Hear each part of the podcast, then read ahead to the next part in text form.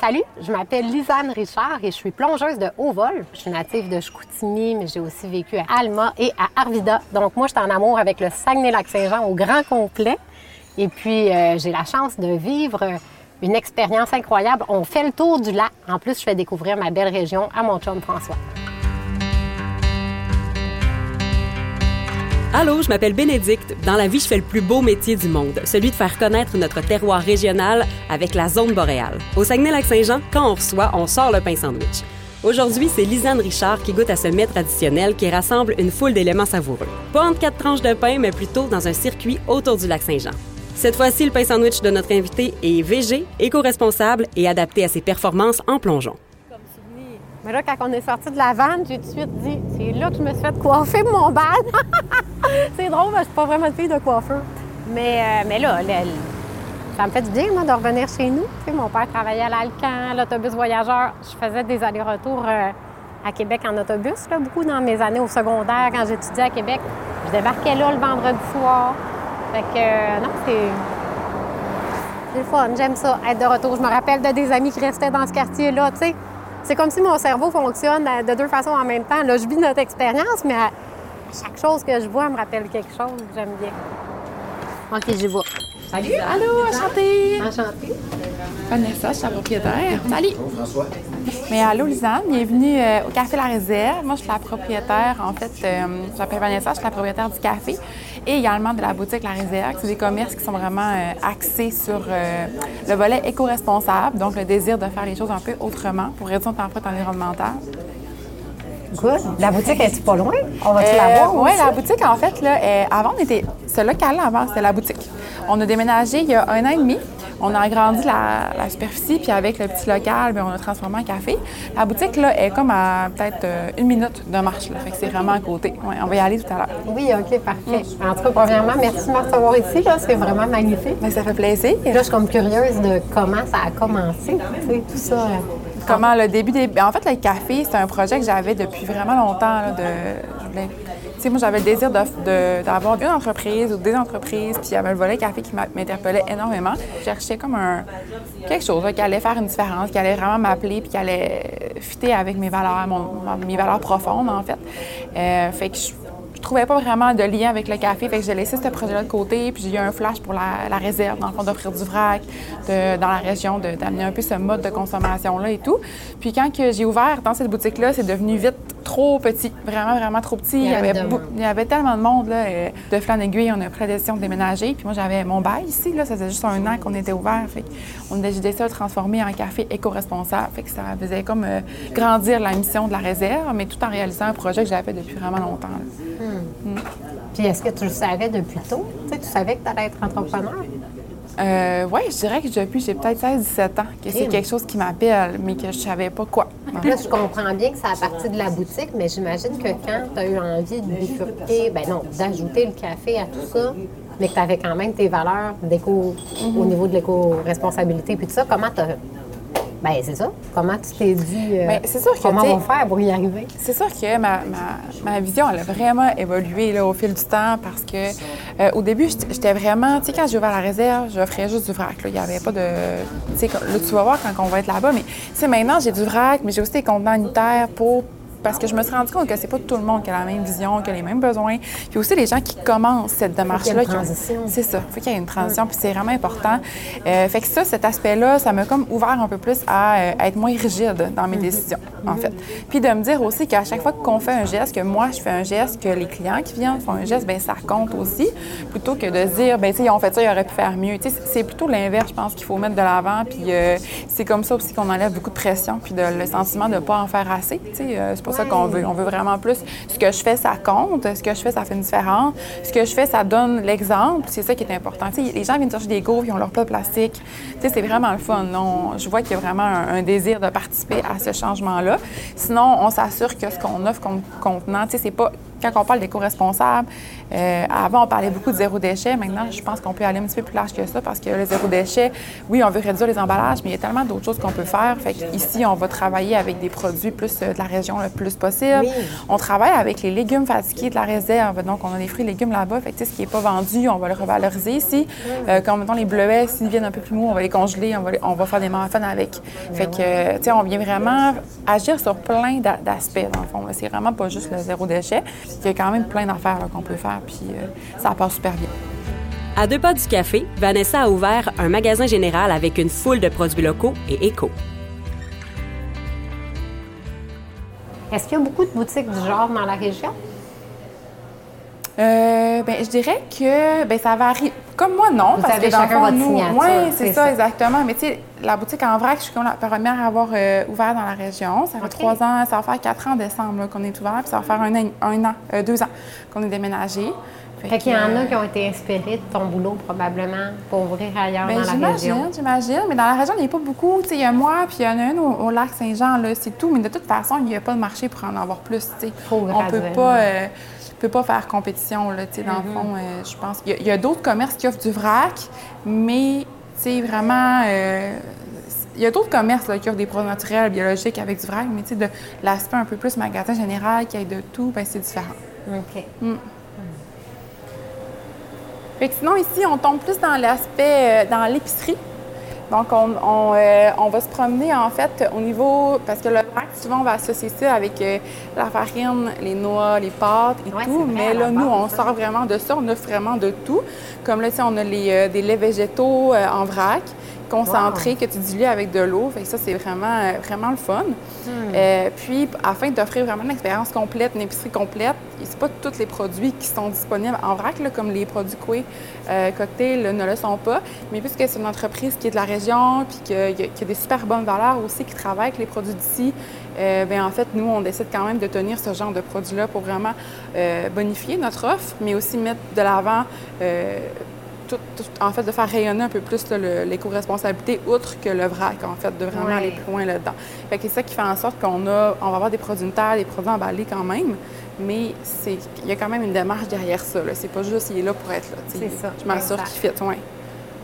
Fait que je dirais que moi, je fais mon épicerie au complet ici, mais il n'y a pas de viande. Fait que quelqu'un qui mange de la viande, il va falloir qu'il complète là, en allant peut-être dans une boucherie, tout ça, mais on a vraiment on a du tofu, du tempeh. Fait qu'on a toutes les. Oui, exactement. On a les protéines végétales. Fait ici, c'est comme tous les ingrédients plus secs, les fruits séchés, les épices ici. Euh, vers l'arrière, en fait, on a les produits frais en vrac. Fait qu'on a les œufs, on a tous les légumes qu'on a. là, en ce moment, c'est vraiment la saison des récoltes. fait qu'on on fait affaire avec vraiment beaucoup de, produits de, de, maraîchers, en fait, de la région. Fait que, entre autres, il y a Merci la Terre, que eux, c'est des légumes. Menu Verger aussi, eux, ils font euh, des fruits. Fait que des melons, des cantaloupes. Fait que, ouais, ils, font, ils arrivent à faire des. Bien, c'est nouveau. Ils ont démarré ça euh, cette année. C'est une nouvelle entreprise.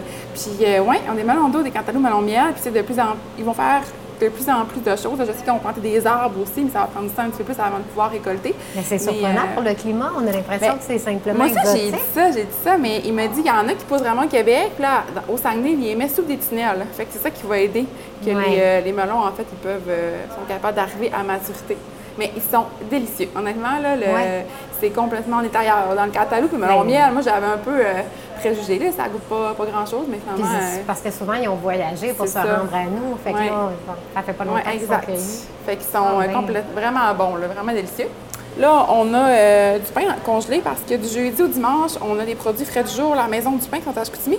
Ils nous livrent à chaque matin. Puis nous, le lendemain, on le met en rabais. Puis après ça, pour ne pas le jeter, pas faire, pas faire de, pertes et tout ça, euh, puis surtout le gaspillage alimentaire, on les met dans le congelé à 50% Fait que les gens, ils l'achètent là. Puis ça fait... C'est vraiment le fun. Dans le fond, tout ce, que, tout ce qu'on fait, là... Euh, c'est s'assurer de ne pas perdre rien. c'est ça, exact. Cap sur le lac Saint-Jean. Cette route, Lisanne l'a prise souvent pour s'entraîner. On rend visite au fondateur de l'entreprise Notre Vraie Nature, une ferme de permaculture tenue par Guillaume et Lydia, un jeune couple inspirant. J'ai cru comprendre que c'était récent. Oui, oui, c'est notre première année de démarrage. Euh, en fait, ça fait plusieurs années qu'on pense à ce projet-là, mais euh, on a vraiment démarré euh, officiellement cette année. On, a, ouvert nos inscriptions à nos paniers de légumes ce printemps. Notre, point de chute principal est à Machtuyetz. Moi, je suis originaire euh, Inou de, de- de la communauté euh, de Mashtuyat. Les, les gens aussi peuvent venir euh, le vendredi euh, chercher leur panier aussi sur la ferme directement. Mais Guillaume me disait, ça fait un petit moment qu'on a ce projet-là. Ça fait environ cinq ans qu'on pense à démarrer un projet d'entreprise. Puis au départ, on voulait vraiment avoir une entreprise qui, qui nous rejoignait dans nos valeurs environnementales puis sociales aussi. Oui. Et qu'avec le temps, ben, on a eu notre projet de, de la microferme Notre Vraie Nature. Au début, notre mission, c'était vraiment de partager avec les gens sur la permaculture. C'était un sujet qui nous intéressait beaucoup, beaucoup. Puis euh, par la suite est venue l'idée justement de faire une production aussi, parce qu'en permaculture, ben, c'est aussi quelque chose d'important de- C'est d'avoir une quoi la production. permaculture? c'est c'est à la fois une science et une philosophie euh, qui permettent de créer des écosystèmes cultivés euh, qui vont être nourriciers pour l'humain, tout en régénérant notre environnement, euh, la nature, l'eau, les sols, euh, puis l'air.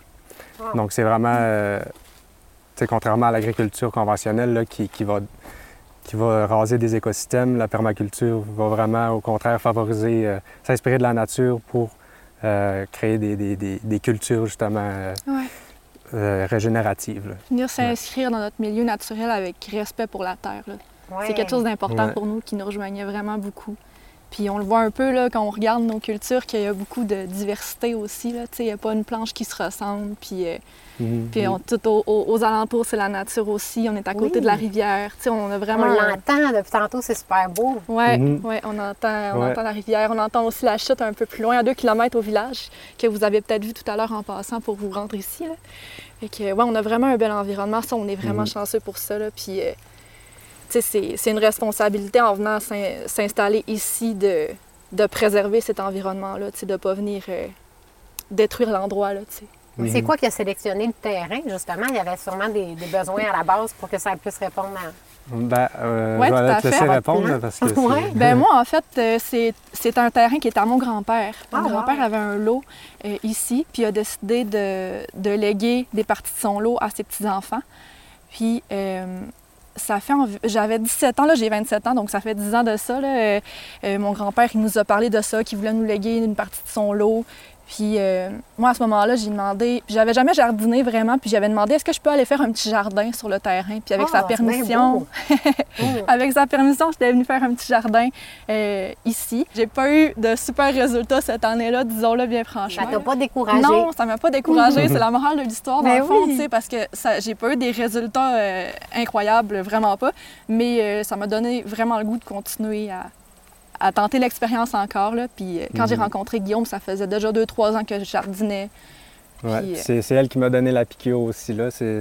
Après ça, je me, je me- je me suis lancé là-dedans aussi. Puis c'est, ce que ça donne aujourd'hui. Là. C'est ça, les, les variétés qu'on, choisit, euh, habituellement, on essaie de, de trouver des variétés qui, résistent bien au, au froid, là, ouais, qui sont rustiques. Euh, Ça, c'était quoi? où ça? Il est juste ici? Ah, là, c'est, des laitues. On Ok. a, on a Ah plan- oui, j'ai ça, planté ça ce plus. On fait des semis successifs parce que la laitue, ben, euh, à un certain point, elle, elle devient amère. Fait que euh, faut, faut comme en semer d'autres pour avoir euh, des récoltes à toutes les semaines. Mm, Tout au long de la saison, oui. Puis ensuite, on a les courges ici, des courges butternut avec euh, des haricots grimpants. Ça, c'est deux compagnons qui vont bien ensemble. hein? Il n'y a pas de chicane. Oui, oui, c'est ça. C'est- La courge reste plus au sol, puis la- les haricots, ben, ils grimpent, puis la- en même temps, ben, ils fixent l'azote. C'est des fixateurs, fixateurs d'azote, euh, donc ils captent l'azote de l'air, puis ils vont la, la- la transmettre dans le sol. euh, après ça, pour que les courges puissent en profiter. Il doit y avoir un sentiment de fierté d'avoir construit tout Oui. ça. là, vous voyez ça? À toutes les fois que vous arrivez ici, vous vous dites, Ouais, c'est puis- nous autres. c'est pas, c'est pas mécanisé aussi en même temps. Oui. Fait que vu que c'est à bras, si on veut, là, ben c'est c'est sûr que c'est satisfaisant une fois que le travail est fait puis que c'est- ça pousse aussi bien que ça. là. Fait que oui, c'est encourageant, ça c'est certain. On termine notre journée à Robertval chez Beamer, un nom que vous connaissez peut-être parce qu'il s'agit d'un des bâtisseurs du lac Saint-Jean. Les propriétaires de la distillerie veulent, comme lui, faire rayonner la région en mode festif. On fait la visite des lieux de production avec Philippe et Sandra, deux des propriétaires. Allô, ça va bien? Bienvenue va chez très Beamer. On va passer une belle après-midi ensemble. Oui, merci beaucoup Super. de nous recevoir. Fait que là, ça fait combien de temps que vous êtes installé ici? Est-ce que ça a commencé ici? Euh, ça n'a pas commencé ici, ça a commencé vraiment avec la micro il y a cinq ans, dans un autre bâtiment. Mais euh, on avait quand même toujours le projet, pendant qu'on faisait la micro, de faire quand même des alcools. Fait qu'on a monté le projet euh, peut-être un an ou deux après qu'on ait démarré la microbrasserie. Puis ensuite de ça, on a parti la distillerie. En 2018, on a commandé nos alambics, mais on les a eus seulement en mars, euh, en février 2020. Alors, juste avant la pandémie. Fait qu'avant la pandémie, au lieu de mettre nos alcools sur le marché, on a fait quoi? Le pur boréal, le gel désinfectant Oui, pour les mains. ben, ça répondait à un besoin. C'est ça, exactement. Ensuite, on a commencé à vendre nos produits en décembre 2020. Ici, tu vois, ça, c'est notre alambic Muller. Comment ça s'appelle? Arambic? Alambic. Alambic. Oui. Alambic Muller, ça a été fait en Allemagne par, euh, par les Muller, justement. Les autres euh, ont au-dessus d'une centaine d'années en fabrication d'alambic, donc ce sont des connaisseurs, on peut dire ça. Fait qu'on s'est dit, on va aller acheter les meilleurs alambics qui sont produits au monde pour faire les meilleurs alcools. Wow! Crème, le look est assez impressionnant. Fait qu'avec celui-là, on construit entre autres euh, le gin. Donc, le gin est fait de quatre distillations différentes. On fait macérer euh, nos, euh, nos, nos saveurs, si tu veux. Donc, nos herbes. Puis après ça, on les distille. On va récupérer ce distillat-là. Donc, quatre distillations différentes parce qu'on a des herbes botaniques, on a les poivres des dunes, on a les baies de cassinoïdes, puis après ça, les agrumes. Puis ensuite, on fait un assemblage pour créer le gin. Fait qu'on a toujours un produit constant. Tu vois, là, on a fait, on a pris notre eau de vie de bleuet qui a été maturée dans nos cuves en stainless là-bas, que tu vois, là, les quatre qui sont au mur. Oui. On a laissé vieillir notre alcool pendant un an de temps là-dedans pour que les mauvais al- alcools puissent se dissiper. Et on a fait venir des tonneaux euh, de chêne français où on a mis cette eau de vie de bleuet-là pour faire un brandy de bleuet. Donc, ça va ressembler dans le fond à un cognac parce que le brandy, c'est le mot international pour décrire le cognac. Mais on n'a pas le droit de, de- de prendre l'appellation cognac. Il faut être vraiment dans la région de cognac. pour, Ah oui, euh, OK. ouais, c'est ça. Et ça va être un produit unique sur la planète parce qu'il n'y a pas personne qui fait ça. Ah. C'est vraiment extraordinaire. Est-ce qu'il y avait ça comme souhait, justement, de produire des alcools qui Oui. n'existent pas ailleurs? Oh, C'était oh, c'était oui. ça, la base? À la base, c'était de vraiment faire connaître notre région. Oui. Donc, les fruits qui sont présents ici, euh, la camerise, le bleuet, mais on a des producteurs maraîchers qui font de la cerise. Euh, Regarde, je vais te montrer. On est, le- on est la première distillerie au Québec à faire du kirsch. Ah, Oui. Le kirsch se fait par la fermentation des cerises. Puis tu vois, j'en ai ici en fermentation. Fait que là, ça fait combien de temps qu'ils sont là? Ça, ça fait deux semaines et demie à peu près. On a encore pour un bon deux semaines. Puis après ça, ça, je vais prendre ça, puis je vais l'envoyer carrément dans l'alambic, Direct. direct. Puis après ça, ça va, je vais aller chercher l'alcool qui a été produit par ça. Et maintenant, on goûte. Fait que la vodka qui est faite en partie avec euh, une eau de vie de bleuet, un alcool de bleuet que l'on fabrique ici. Donc vous allez voir, la vodka, c'est très très doux en bouche. Là. Ça n'a rien à voir avec les vodkas traditionnels. Là. Produit extrêmement raffiné. Euh, D'ailleurs, comme on disait tantôt, là, qui a gagné quand même euh, plusieurs prix à l'international. Donc, euh, bonne dégustation. Prenez Bonne le temps de sentir, euh, de le goûter tranquillement. Puis est-ce que c'est votre produit le plus couronné? Euh, non, pas nécessairement. Le gin euh, a eu plusieurs, plusieurs médailles aussi. En fait, le gin, 4 concours, 4 médailles. La vodka, 3 concours, 3 médailles, dont la plus haute distinction là, euh, récemment. Donc, euh, ouais, c'est- c'est... Sur un type de vodka, habituellement, on, on mélange des vodkas avec d'autres choses. Oui. Mais ça, on peut prendre sur glace hein, avec un On peut, on peut carrément le prendre sur glace. C'est ça. Les grands Effectivement. amateurs qui ont goûté, Ouais, là, eux autres, eux autres, ils en revenaient sais, ça a pas. vraiment un petit goût. euh, Oui. Les grands amateurs, ils disaient, tu gardes ça dans ton, dans ton petit bar, là. tu mets pas ça dans le frigo, dans le congélateur. C'est ça, hein? Juste ça avec une glace, c'est Et voilà. tellement... Tu euh, prends ça à tablette. Moi, j'ai l'impression que ça va être ça que je vais préférer dans, dans tout. Donc, euh, liqueur de bleuet, euh, un peu comme on disait tantôt, là, formidable, ces liqueurs de bleuet-là. Là. On veut épater nos invités, là, tu sais, qui au bleuet. On peut juste boire ça comme ça, on garde ça au réfrigérateur. 24% d'alcool, indigestif, euh, absolument exceptionnel. On verse ça dans une petite coupe de chocolat, euh, de chocolat Oui, c'est là, euh, C'est de la crème glacée, vraiment avec bon. un cheddar Hum, fort, avec un chocolat noir. euh, euh, Excuse, ça me je vais comme couper. Pas grave, je- je Donc, euh, bonne dégustation. Bonne dégustation. Merci. C'est laquelle la première des liqueurs que vous avez fait? Est-ce que c'est Bleuet. Oui, Bleuet. à Robertval. Fallait. C'est- Oh my God. C'est le petit fond de tarte au bleuet, hein? Hum. À 24% d'alcool. Mais il goûte vraiment. Oui. bleuets. On n'a pas l'alcool, hein? Non, Ouais. non, non. Étiez-vous des, étiez-vous des compétitifs dans la vie? Parce que là, vous arrêtez pas de faire des podiums, là. Il doit avoir un, Oui, oui, il oui. doit avoir un instinct de Ça prend un compétition. fond, hein? Ça prend un Ben oui, mais c'est vrai. Oh, oui, carrément. J'ai fait du sport jeune, puis tout ça, là, ça fait que je suis- je suis un compétitif dans la vie. C'est pour ça que tu serais bonne aussi, toi, hein? Ouais.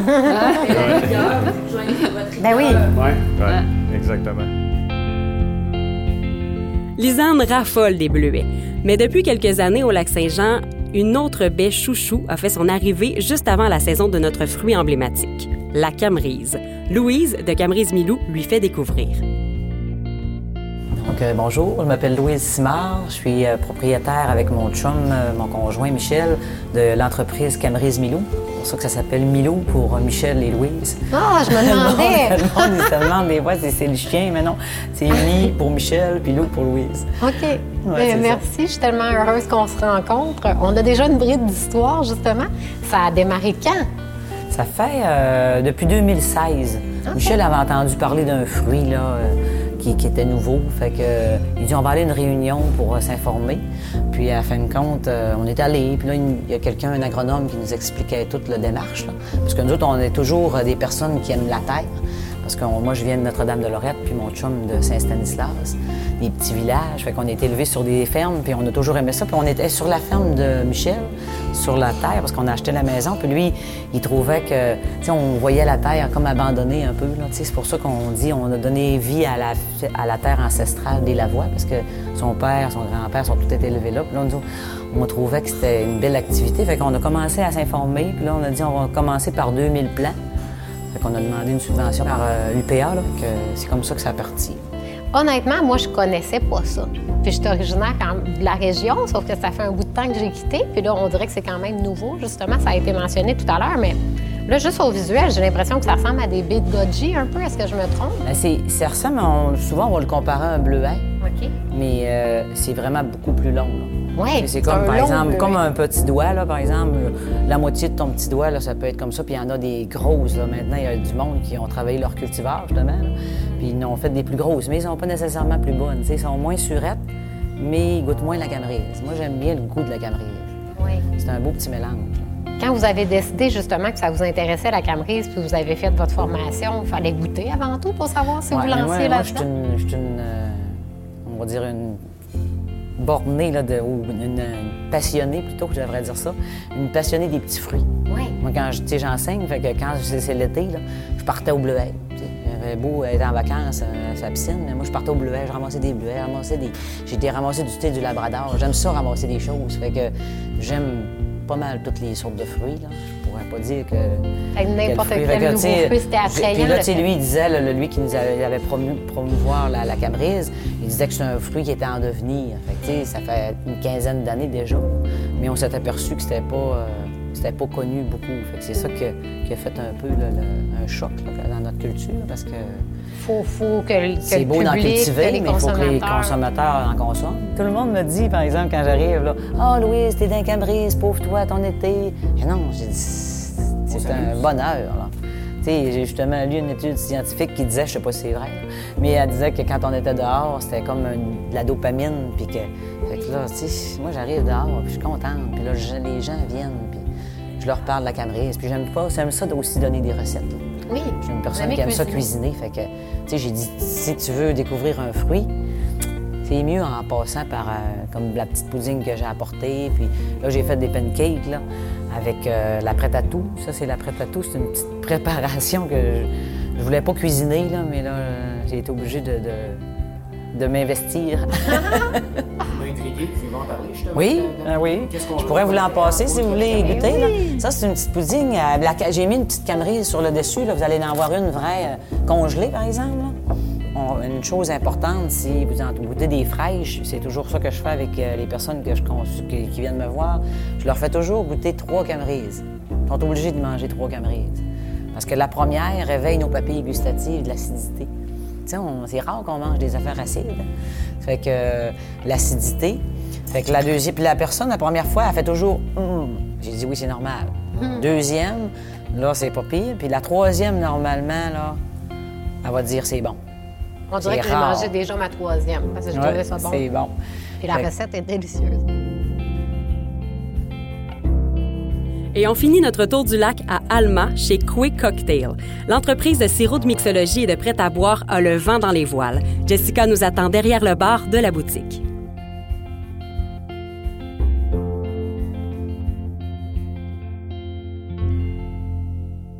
Salut!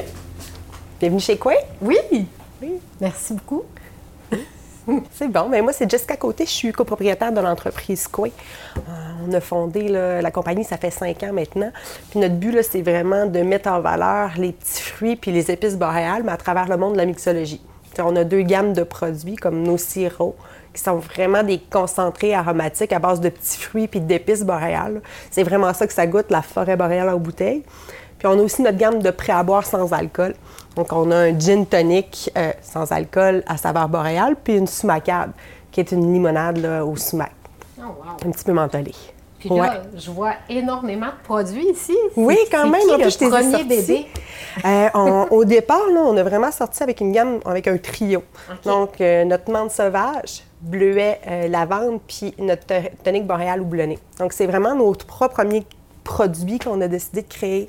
Euh, on, a découvert des épices boréales. On a, au départ, là, ce qu'on voulait vraiment, c'était mettre l'avant les épices boréales. Donc, on cherchait des alternatives à des recettes qu'on qu'on- qu'on connaissait. Exemple, on voulait faire un, un mojito, mais tu sais, je peux-tu trouver de la menthe ici qui va être bonne, qui va se conserver? Fait que nous, on s'est trouvé des cultivars de menthe sauvage, mais qui avaient plus un côté herbacé, puis une manière de le travailler pour pouvoir être capable de se faire des mojitos à l'année.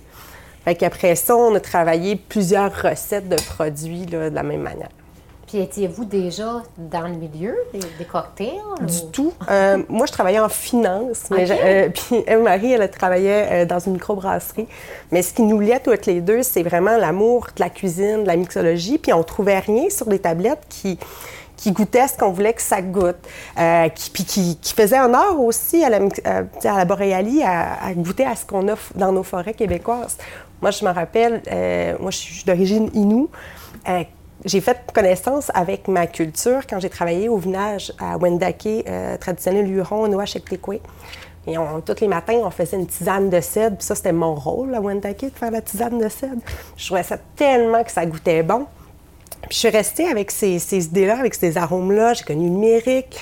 Puis là, on voulait les travailler en cuisine, on voulait les travailler en cocktail, puis il n'y avait rien qui se faisait. On a commencé sur le coin d'un comptoir à se faire des recettes, puis à, puis à s'amuser parce qu'à la départ, au départ, on est deux amis d'enfance qui tripaient là-dessus. Là.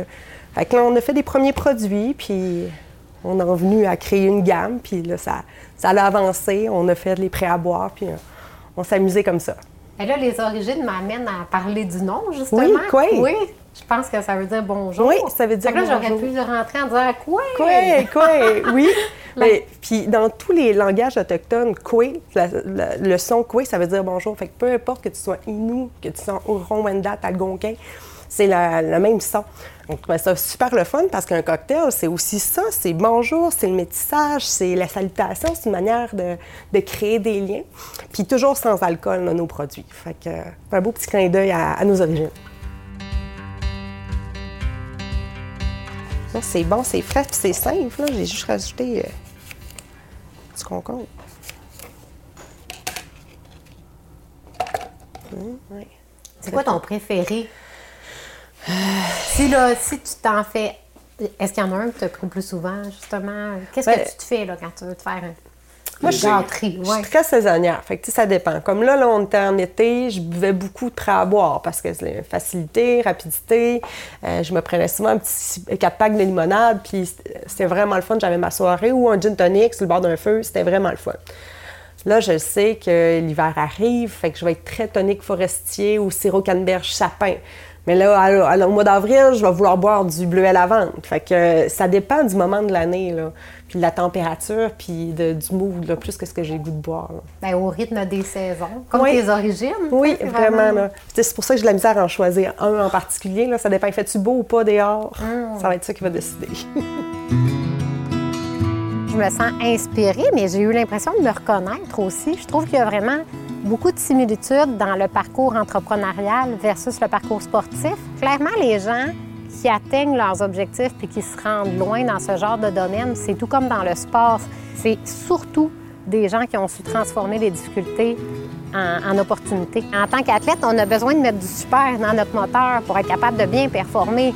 Donc, euh, moi, ma façon de mettre du super dans mon moteur, c'est que ça goûte bon, mais que ce soit le moins transformé possible. Puis vraiment, il y avait ça à travers tous les gens qu'on a rencontrés, là, de, vraiment partir de la, de la base, de ne pas ajouter trop d'ingrédients pour rien. Puis tout ça goûtait vrai et bon. Vous avez aimé ce balado? Ça tombe bien. Il y en a six autres à dévorer avec Mathieu Dufour, Olivier Niquette, Sarah Dufour, Gaston Lepage et Ève-Marie Lortie. Ce balado est une réalisation de Mélissa Savoie-Soulière. Au son, Jean-Philippe Archibald et Dylan Deblois. Au montage, Jean-Philippe Archibald, Mélissa Savoie-Soulière et Benoît Pellerin. À la coordination, Mélodie Boudreau. À la recherche et au contenu pour la table agroalimentaire, gestionnaire de la zone boréale, Bénédicte Armstrong.